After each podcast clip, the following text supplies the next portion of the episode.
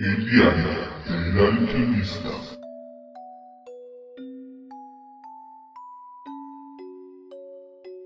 Hola a todos, sean bienvenidos magos, brujos y curiosos de todo el mundo. Yo soy Nixon Castiblanco para el Diario del Alquimista. Les doy la bienvenida nuevamente a este podcast que tienen como el propósito la cercanía entre usted y el mundo de lo paranormal. La magia, la alquimia, la ciencia y todo aquel tema que produzca algún tipo de debate convencional o no convencional, pero en especial al conocimiento y la duda. Esta es una serie original creada para que naveguemos juntos en los misteriosos enigmas del conocimiento. Para mí es un gusto estar nuevamente de vuelta en el diario del alquimista.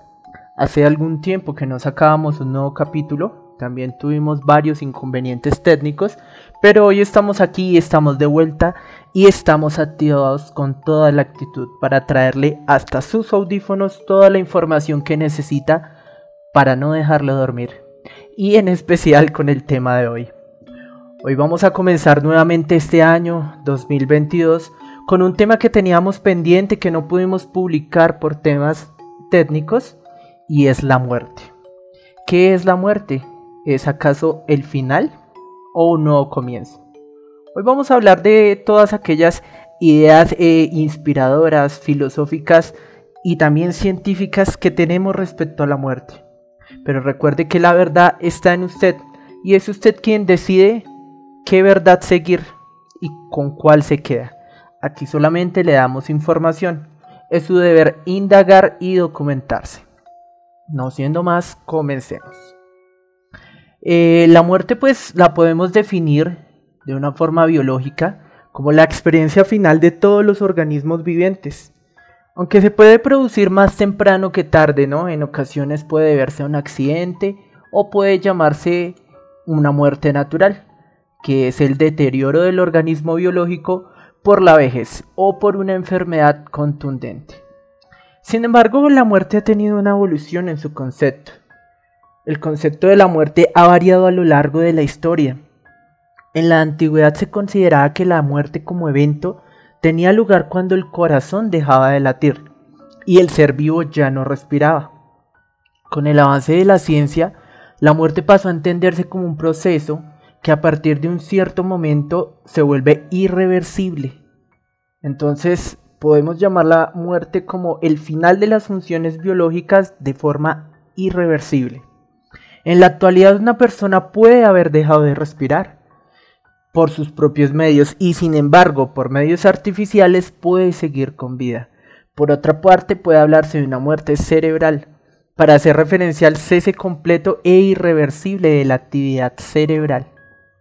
Entonces aquí estamos hablando de que eh, la ciencia actualmente ve al ser como la parte que está alojada en el cerebro y que solamente se puede catalogar un deceso irreversible cuando es una muerte cerebral y que en este momento ya podemos dar por muerta a la persona. Sin embargo, la muerte, como lo sabemos, ha tenido un lazo muchísimo más fuerte con la religión y con la espiritualidad. Y es que al ser este nuestro miedo más inherente como seres humanos conscientes de nuestra propia existencia, es el miedo a la muerte lo que nos ha llevado a crear un sinfín y una cantidad de doctrinas, filosofías y religiones que nos han permitido comprender por medio de palabras y de vivencias lo que es la muerte y ese suceso tan inevitable que todos debemos vivir en algún momento. Sí, debemos vivir, debemos experimentar la muerte. Y es inevitable y es un suceso que no se puede detener y como lo dice el concepto y la definición biológica es irreversible. Entonces, más allá de la biología, existe una concepción social y religiosa sobre la muerte. Se suele considerar a la muerte como la separación del cuerpo y el alma. Por lo tanto, la muerte implica el final de la vida física, pero no de la existencia. Recordemos que esto bajo un concepto religioso y espiritual. La creencia en la reencarnación también es bastante popular en muchas religiones. Un esqueleto cubierto con una especie de túnica y guadaña es el símbolo de la muerte. Recordemos que anteriormente hemos hablado de algunas creencias y doctrinas de la mano izquierda. Eh, una de ellas es el callinismo, los cuales basan bastante su, su ideología y sus creencias en esta figura. Pero eso lo hablaremos en otro podcast. Sin embargo, popularmente conocemos a la muerte como esta figura, como la parca. Entonces ya hablamos de un ente. Ya dejamos de ver la muerte como un simple suceso y lo empezamos a asociar como un ente. Y en la cultura pop lo tenemos asociado como un ente. Entonces es la parca con la túnica, con la hoz, cosechando las almas. Un ente sin moral, sin ética, que no distingue entre buenos y malos, entre ricos y pobres. Otros usos de la noción de la muerte. En este sentido tenemos que establecer la existencia de lo que se conoce como danza de la muerte. Podemos decir que es una representación que se llevaba a cabo durante la Edad Media, un baile en el que figura la muerte como central, como figura central, que ejercía como un símbolo de la igualdad entre todos los hombres ante ella. De la misma forma también está el término toro de la muerte. Este se emplea para referirse a, lo que sería el toro de Lidia, es decir, el animal que desde que nace es criado para que se enfrente a un torero y para que muera en una corrida. Entonces es un término un poco más eh, poético entre comillas y filosófico. La muerte por último es la destrucción o el final de algo. Hablamos por ejemplo la muerte del cosmos, la muerte del sistema solar, del Sol, de las estrellas, de la Luna y de nuestro planeta Tierra, la muerte de la humanidad como civilización. Podemos hablar de cualquier tipo de muerte y sabemos que estamos hablando de un final. ¿Pero es realmente la muerte un final? ¿O simplemente es un paso transitorio que no entendemos? La muerte es una experiencia final de todos los organismos vivientes y de eso estamos claros hasta lo que podemos explicar con nuestros medios y avances científicos y hasta lo que la biología actual nos puede decir. Es tan universal que la tomamos como metáfora para el fin de las cosas. Y aunque parezca una metáfora, eh, desde el punto de vista que nosotros queramos enfocarnos, la muerte sigue siendo un hecho único y verdadero y contundente. Entonces, eh, creo yo que también es, es válido que hablemos en este podcast de la importancia de la muerte, antes de abordar conceptos en distintas creencias y religiones. La muerte es algo completamente natural, como todo lo que existe dentro del cosmos. Y si la muerte no fuera inevitable, los organismos estarían sometidos a una competencia feroz por los recursos. Si ningún organismo muriera, eh, prácticamente los recursos que son finitos eh, se hubiesen acabado hace mucho tiempo. Quizás ni siquiera existiría la vida en absoluto y la vida consciente como la conocemos hoy en día. Y la cúspide de la vida que conocemos, que es el ser humano, tal vez no existiría. Básicamente porque si todos los organismos que fueron precursores a la humanidad hubiesen tenido una inmortalidad biológica, la competencia por los recursos naturales sería inminente y no tendríamos recursos y no hubiésemos podido evolucionar como especie. Eso por un punto que cabe resultar la importancia de la muerte. La muerte es el aumento de la entropía o del gradiente del desorden dentro de los sistemas vivientes. Eventualmente el desorden crece y el sistema colapsa. Entonces, ocurre en todos los sistemas termodinámicos que la física es capaz de describir. Y ocurre también con los seres vivos, eventualmente decaen, mueren, retornan al ciclo de la naturaleza toda la energía química y la materia que se hallaba acumulada en sus cuerpos.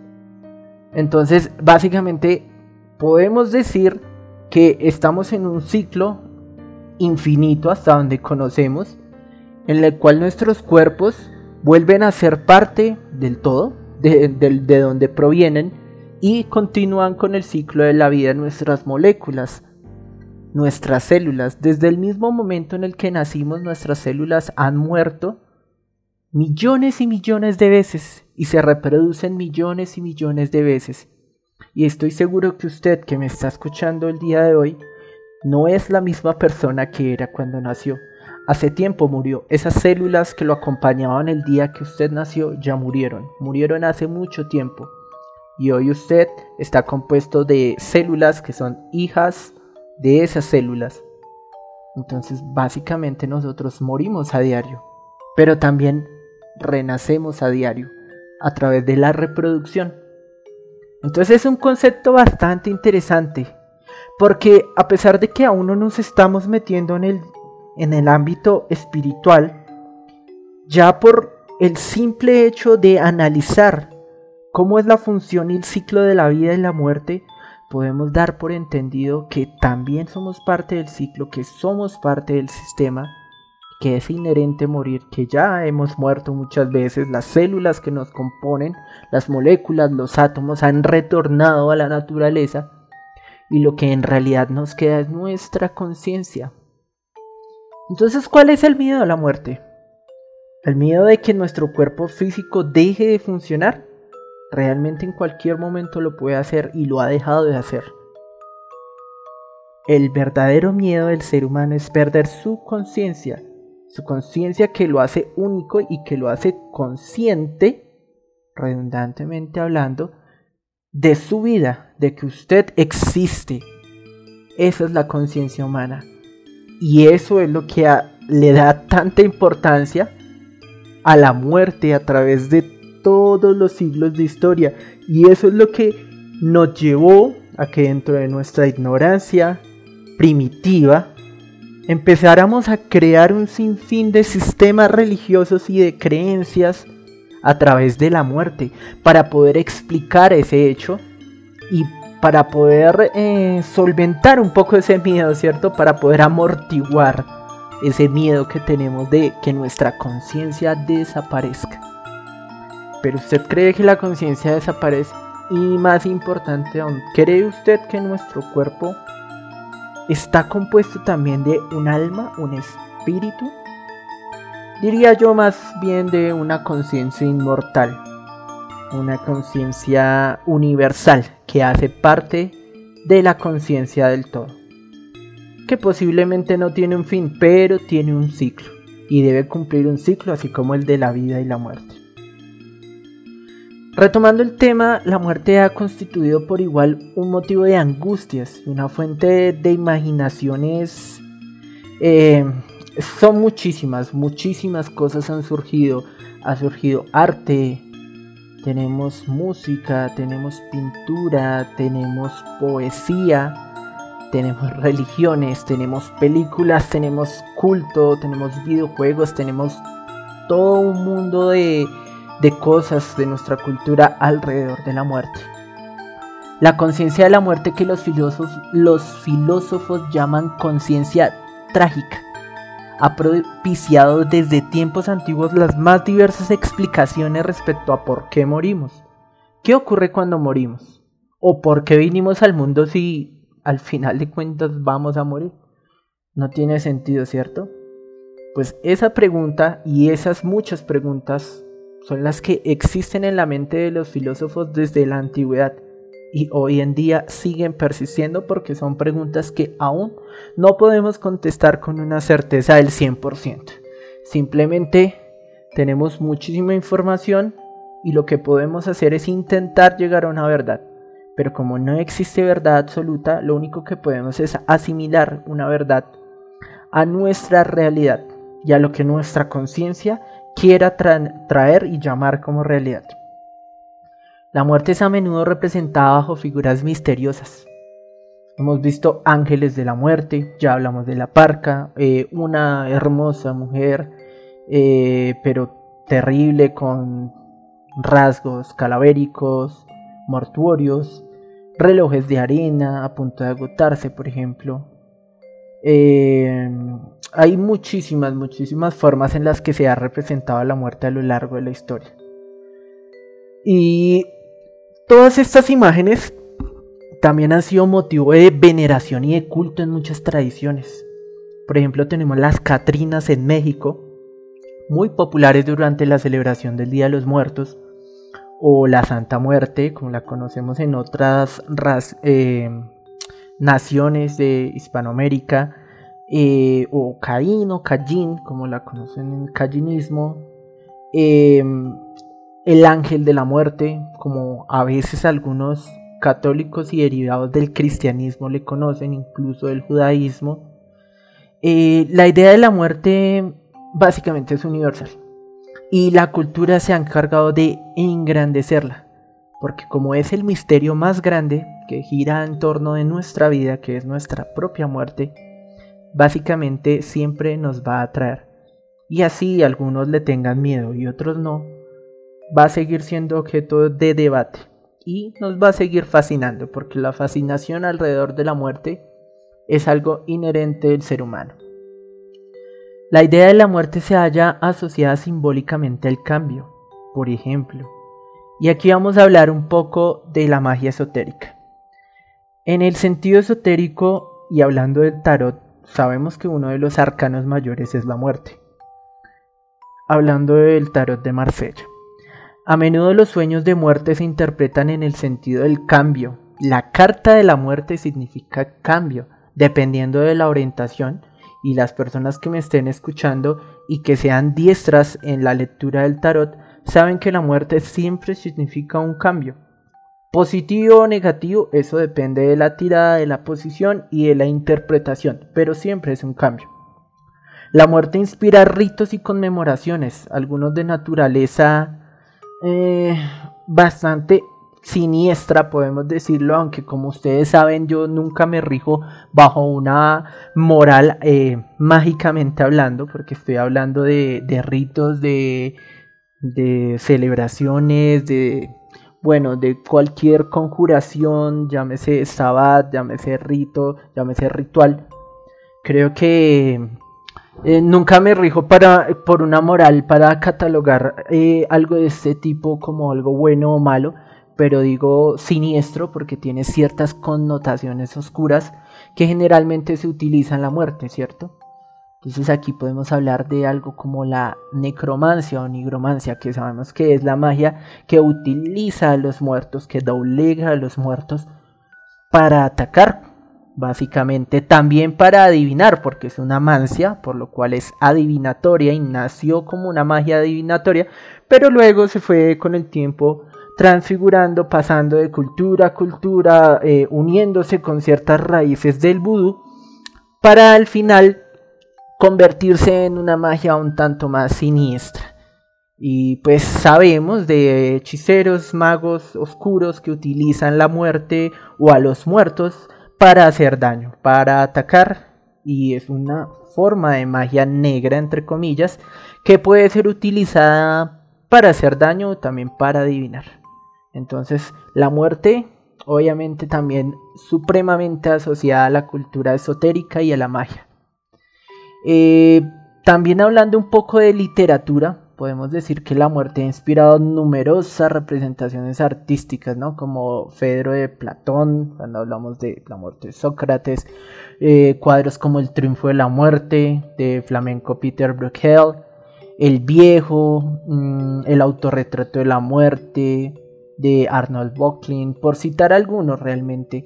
Su presencia se puede ver en todo el esplendor artístico. Pero ahora plantémonos una pregunta que estoy seguro todos nos hacemos a diario, no solamente escuchando este podcast. ¿Hay vida después de la muerte?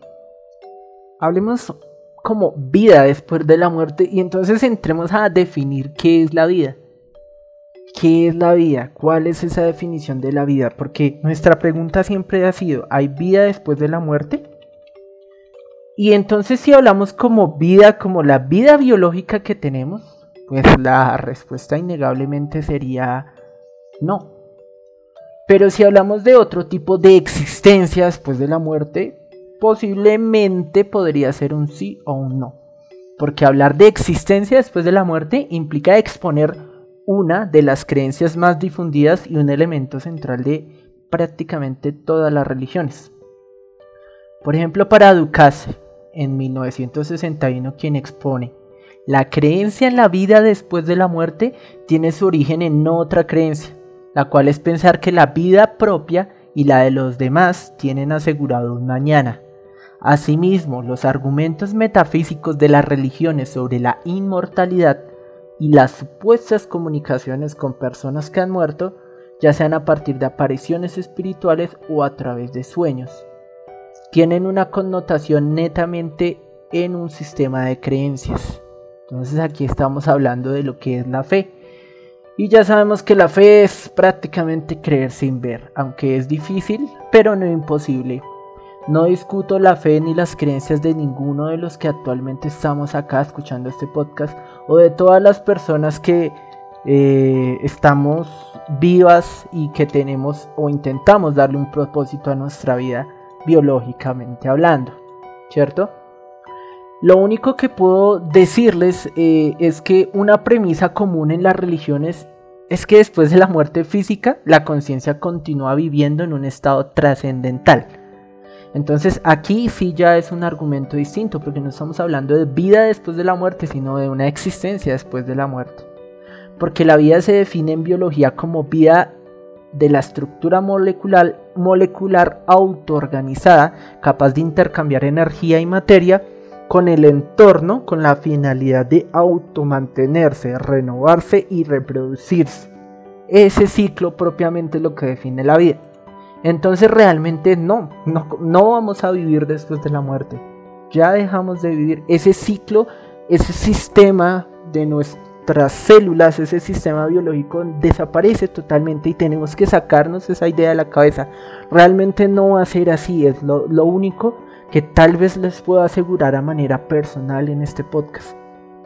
Pero una existencia de la conciencia a través de la muerte es lo que entramos a debatir, ya que recordemos nosotros somos fieles creyentes de muchos de los sistemas mágicos de la antigüedad, como por ejemplo la alquimia, y que tratamos también muchas veces de atacar esos sistemas para poderlos desestabilizar y ver qué tan estables son, que sus bases y sus creencias puedan ser eh, debatidas, ¿cierto? Entonces, si hablamos, por ejemplo, de la alquimia, estamos hablando que después de la muerte la existencia se puede transmutar. Entonces realmente transmutaríamos a otro ser, ya no estaríamos vivos, eh, tampoco muertos porque la muerte sería el final, Simplemente nuestra conciencia podría seguir existiendo. Pero entonces aquí surge otra pregunta. Si todo esto es cierto, eh, ¿cómo sería la existencia de esa conciencia? ¿Cierto? Entonces vamos a dar un pequeño repaso por muchas de las teologías de varias religiones. Y pues la más popular, que es la teología de la Iglesia Católica, se encuentra concentrada pues en su único libro que es la Biblia y en el Catecismo de la Iglesia Católica, que afirma, afirma pues que las almas de los muertos pueden ir al infierno o al cielo dependiendo de su moralidad. Ah, bueno, y también existe el purgatorio, que es algo así como un punto neutral. En donde de este último se deriva la idea de la salvación, de la resurrección de los muertos, y de este modo con estas creencias se satisface el deseo humano de dar sentido a la muerte. Entonces, para los católicos, pues sí hay una resurrección. O sea, sí hay una vida como tal después de la muerte. Entonces, prácticamente seguiríamos siendo nosotros mismos bajo este sistema de creencias. Em, en términos generales, se han presentado las dos grandes posturas sobre la muerte y la vida después de la muerte. Y una de ellas es la que presenta la ciencia, otra la que presentan las religiones, como por ejemplo la católica, que ya acabamos de hablar de ella. Y cada una de estas posturas constituye planteamientos filosóficos, teológicos, eh, antropológicos, psicológicos incluso, ya que se presentan en contextos determinados de convivencia social que dan cohesión a los diferentes grupos humanos, orientando su comportamiento. Entonces esto es importante porque la muerte ha influenciado nuestra cultura de tal forma que nuestros sistemas de creencias y religiosos han creado grupos sociales que excluyen a otros grupos sociales por sus sistemas de creencia. Cuando en el ser humano es innato dudar y dudar de cualquier sistema de creencias. Sin embargo, el miedo, y esto es algo que se los hablo también desde el punto personal, el miedo nos ha llevado a un comportamiento irracional. Porque defender nuestras ideas a capa y espada de una forma militante y más nuestras ideas sobre la muerte, y cuando hablamos de la muerte hablamos de todo nuestro sistema religioso, el que cada uno tenga, nos ha hecho ser ignorantes, nos ha llevado a ser militantes y nos ha llevado a ser intolerantes. Y esto no nos permite avanzar como especie porque no nos permite devagar, indagar, no nos permite compartir experiencias con otros grupos sociales y religiosos para llegar a algo más próximo a la verdad. Y es que usted, amigo mío que me está escuchando, le puede decir a ciencia cierta que su religión no tiene la verdad. Tal vez una parte. Usted, quien quiera que sea, en el lugar del mundo que esté, en Colombia, en México, en Venezuela, en Perú, en Chile, en Argentina, eh, nos escuchan también en Estados Unidos, nos escuchan en Canadá, incluso hace poco vi que nos escuchan tres personas en España. Usted no tiene la verdad absoluta ni su religión tampoco la tiene, es lo único que le puedo decir. Lo único que le puedo decir es que usted debe compartir conocimiento con otros grupos sociales para que no suceda lo que ha sucedido a lo largo de la historia y es que entre más estamos en un sistema de creencias, más lejos estamos de la verdad, porque con más fuerza lo defendemos y con más miedo nos aferramos a él. Y sí, es normal tenerle miedo a la muerte, todos lo tenemos a diario. La muerte está en todos lados. Su presencia es omnipotente y es lo más cercano a Dios que conocemos, es infinita. Está en todos lados, a cualquier momento podemos morir. Yo puedo morir haciendo esta grabación por un infarto y usted podría morir escuchándola. Por un accidente de tránsito, por un infarto, por cualquier cosa. Es innegable el hecho de la muerte. Y es innegable también el hecho de que no conocemos lo que pasa. Solamente tenemos proximidades. Y es muy interesante escucharlo porque hay personas que han tenido experiencias cercanas a la muerte, que han ido y que han vuelto y que cuentan su experiencia. Y hay personas que han visto entes y hay personas que han visto espíritus y que han visto entes no humanos, llamémoslo entes no humanos para no entrar en categorías de, que, que, estén encasilladas en cualquier religión. Y hay personas que, que lo saben y que tal vez no lo pueden comprobar porque no tienen los medios, pero saben lo que vieron y saben lo que experimentaron y a través de su experiencia podemos acercarnos un poquito más a entender la verdad. Y eso es lo que sabemos respecto a la muerte. Y tal vez usted esperaba un podcast en el que yo le hablara la muerte en el catolicismo, en el judaísmo, en el budismo y en todos estos sistemas de creencias. Pero realmente a usted le importan, a usted le importa averiguar un poco más sobre esos sistemas de creencias, sobre esas religiones, para entender cómo es la muerte. Pero estoy seguro que el punto central se lo he dado en este capítulo que le he hecho entender cómo el miedo a la muerte nos ha llevado a creer y a construir esos sistemas de creencias y esas religiones y esas filosofías. Y estoy seguro que usted puede verlo desde otro punto y eso es lo importante del diario del alquimista, entrar en debate. Y lo importante del diario del alquimista es que usted escucha a una persona que le diga claramente que posiblemente usted no tenga la verdad ni su sistema de creencias, pero que, hey, no se desanime, porque todos vamos por buen camino, porque cualquier camino lleva a Roma. Y eso es importante.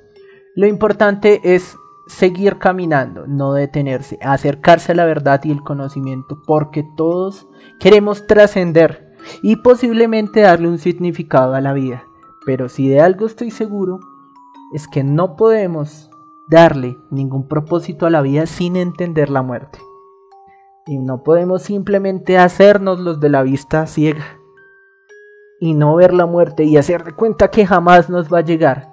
Pero tampoco podemos vivir con miedo. Tampoco podemos existir en un mundo en el que tememos morir y dejar de existir y que nuestra conciencia desaparezca y que todo es negro. No podemos vivir de esa forma tampoco. Y si nuestro propósito es encontrar la verdad, la encontraremos. Pero si nuestro propósito es encontrar un propósito o simplemente darle un sentido a la vida, porque el universo es tan vasto que a cada momento nacen y mueren organismos de una forma simultánea, infinita e incontrolable, que hace que nuestra vida y nuestra existencia sea tan básica y tan pequeña al lado de un universo tan grande, entonces démosle un propósito a esa vida tan pequeña para el universo, pero tan grande para nosotros. Y amigos, que no llegue la muerte y que usted no haya cumplido ese propósito que no llegue la muerte y que usted no haya sido capaz de encontrar el propósito de su vida, que haya dejado que el sistema haya puesto ese propósito por usted, que la religión ponga ese propósito por usted, que la sociedad ponga ese propósito por usted. Es usted el dueño de su vida. Lastimosamente no es el dueño de su muerte, pero es el dueño de su vida. Lo invito a hacer esa reflexión.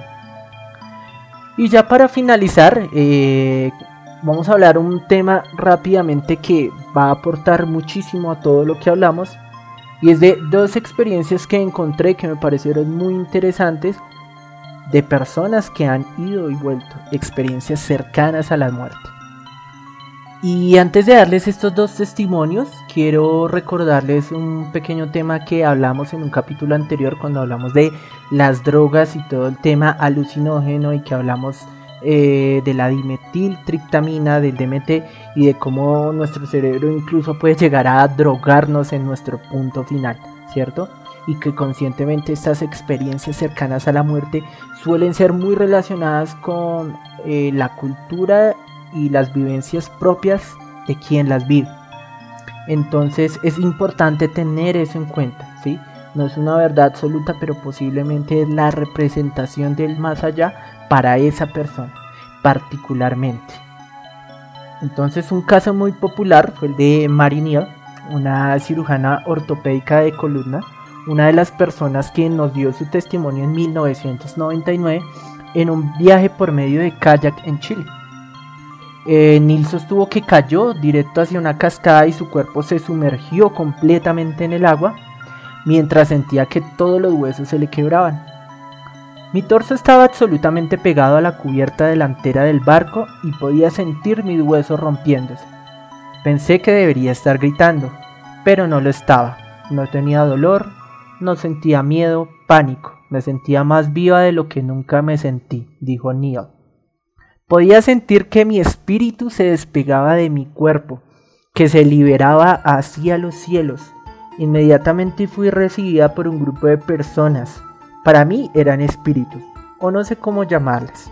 Tal vez ángeles, tal vez no lo sé. No lo reconocí, pero ellos habían sido importantes en mi vida, es lo único que sé. Al mismo tiempo la mujer podía mirar hacia el río y ver cómo su cuerpo estaba sumergido en el agua. Básicamente ella estuvo sin oxígeno un total de 30 minutos. O sea, podemos decir que prácticamente estuvo 30 minutos muerta.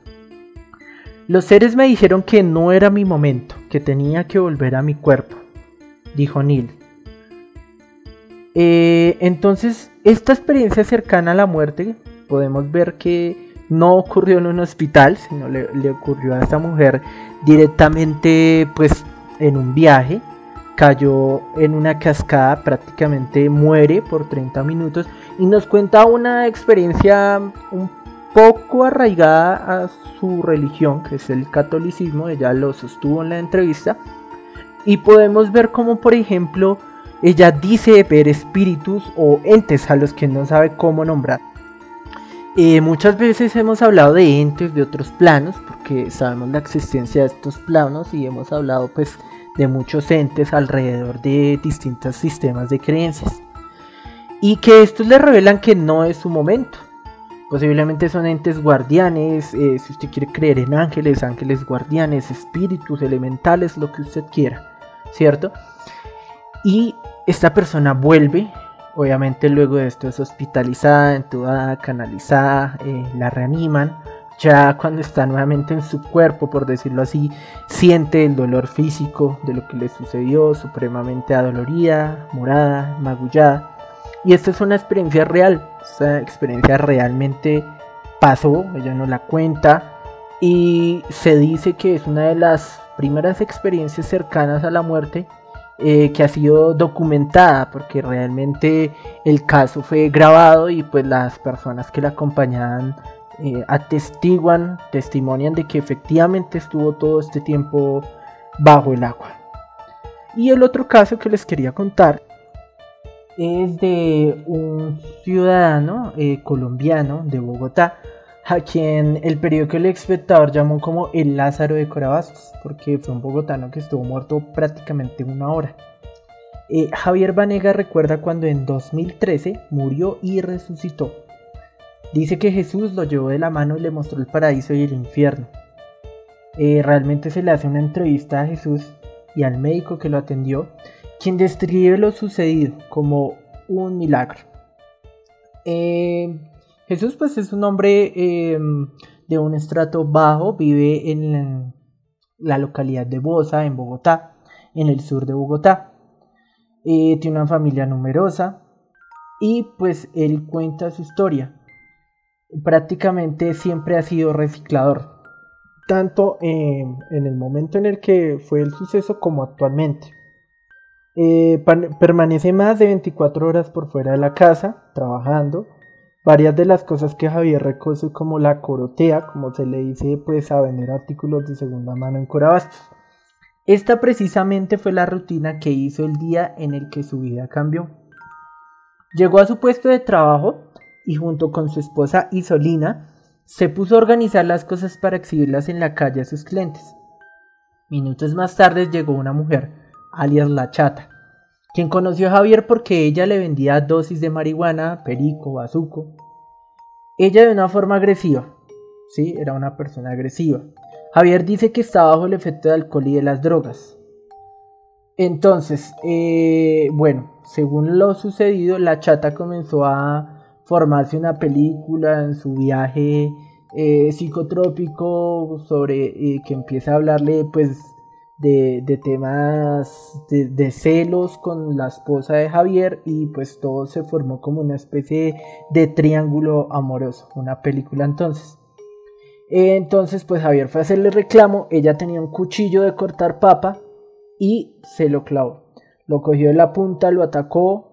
Eh, después Javier volvió a su puesto de trabajo para terminar de organizar las cosas y cuando se agachó a doblar el pantalón sintió como algo caliente le bajaba por uno de los costados. Inmediatamente se puso la mano y se dio cuenta que estaba lleno de sangre. Y la esposa pues obviamente horrorizada empezó a gritar. En ese momento él no sabía lo que había pasado, él pensaba que era un rasguño y en realidad era una herida que había penetrado casi 3 centímetros de su corazón. Como pudo se apoyó en los hombros de su esposa, dejaron el puesto botado y caminaron unas cuadras con dirección al Centro de Atención Médica Inmediata, ECAN.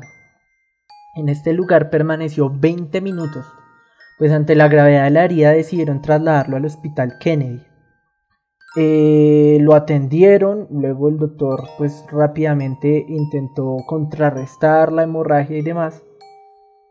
Y pues la herida eh, venía directamente del corazón. El médico indicó que lo subieran al segundo piso para que le sacaran una radiografía y luego le comunicaron que lo iban a dejar hospitalizado.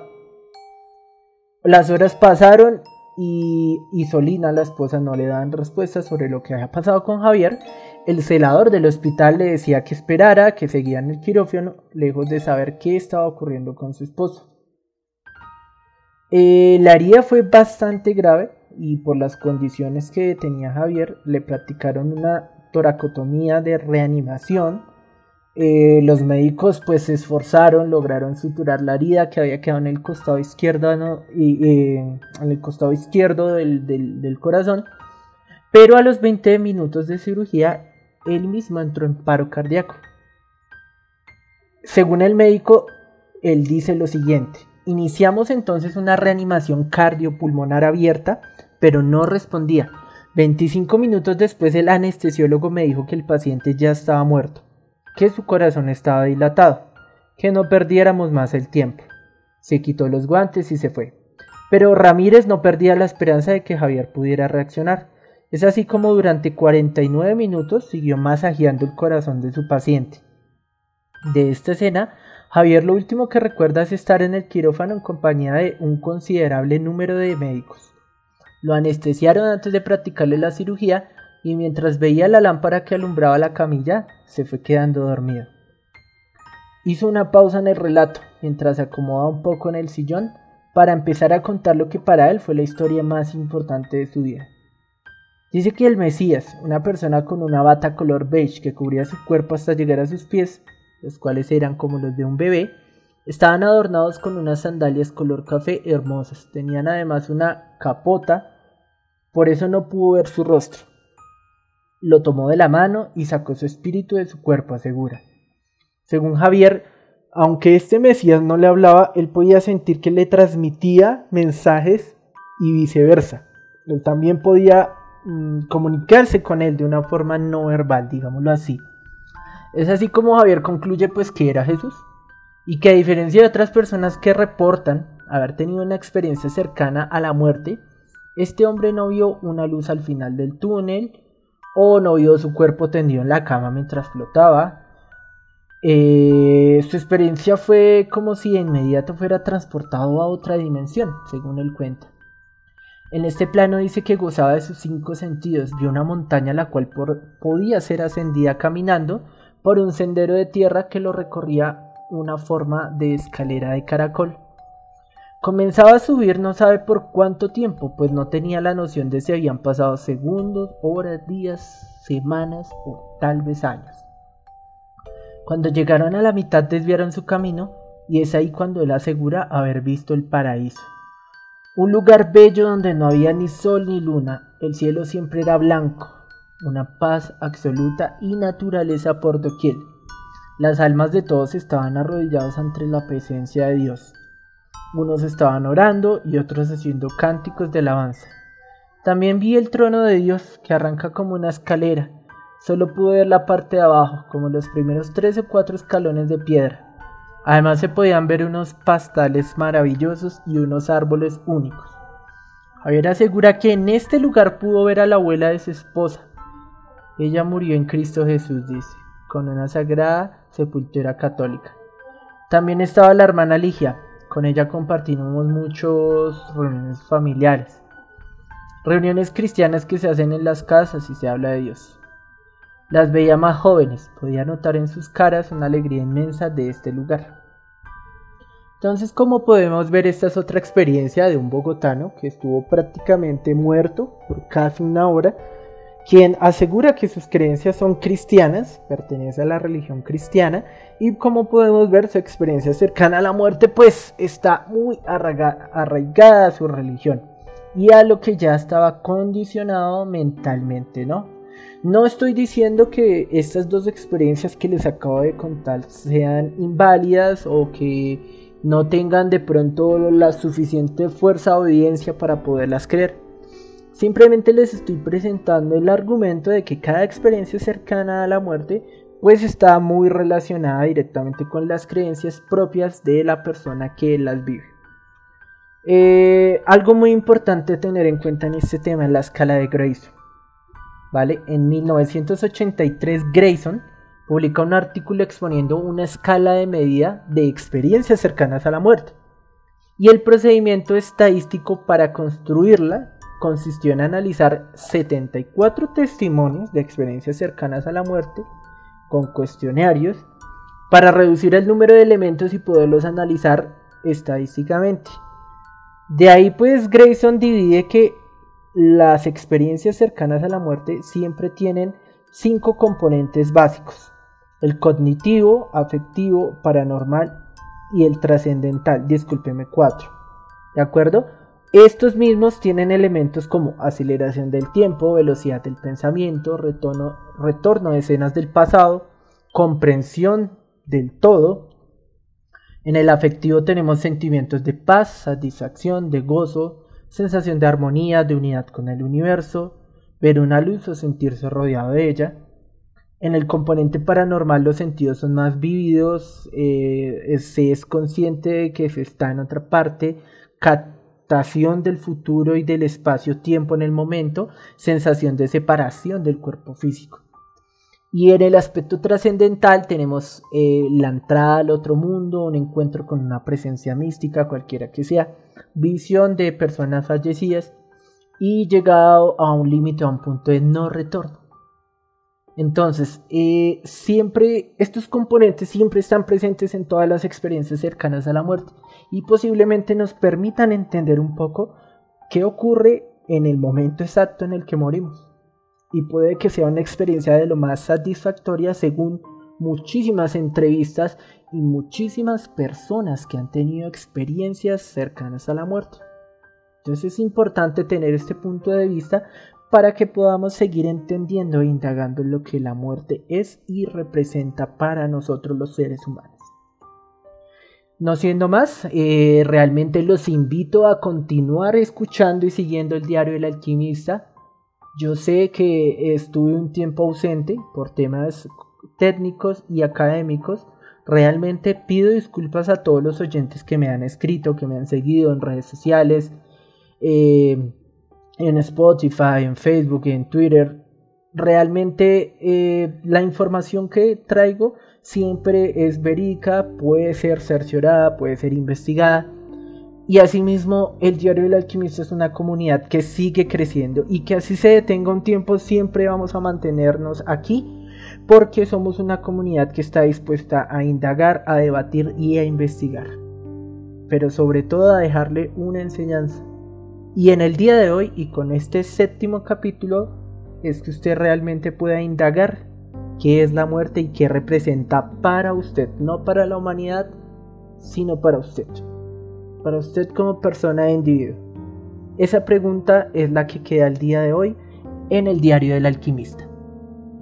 Recuerde que usted y yo somos cuerpos celestes, energía pura que aún está en proceso de entendimiento. Pero si usted es tan curioso como yo y su mente le obliga a diario a buscar e indagar la verdad, le pido que recomiende este podcast y siga disfrutando del contenido. También que nos siga en redes sociales, en Facebook como el Diario del Alquimista, en Twitter como el Diario de la Q1 y todo el contenido gratuito en Spotify. Yo soy Nixon Castiblanco para el Diario del Alquimista y que la energía cósmica vibre siempre a su favor.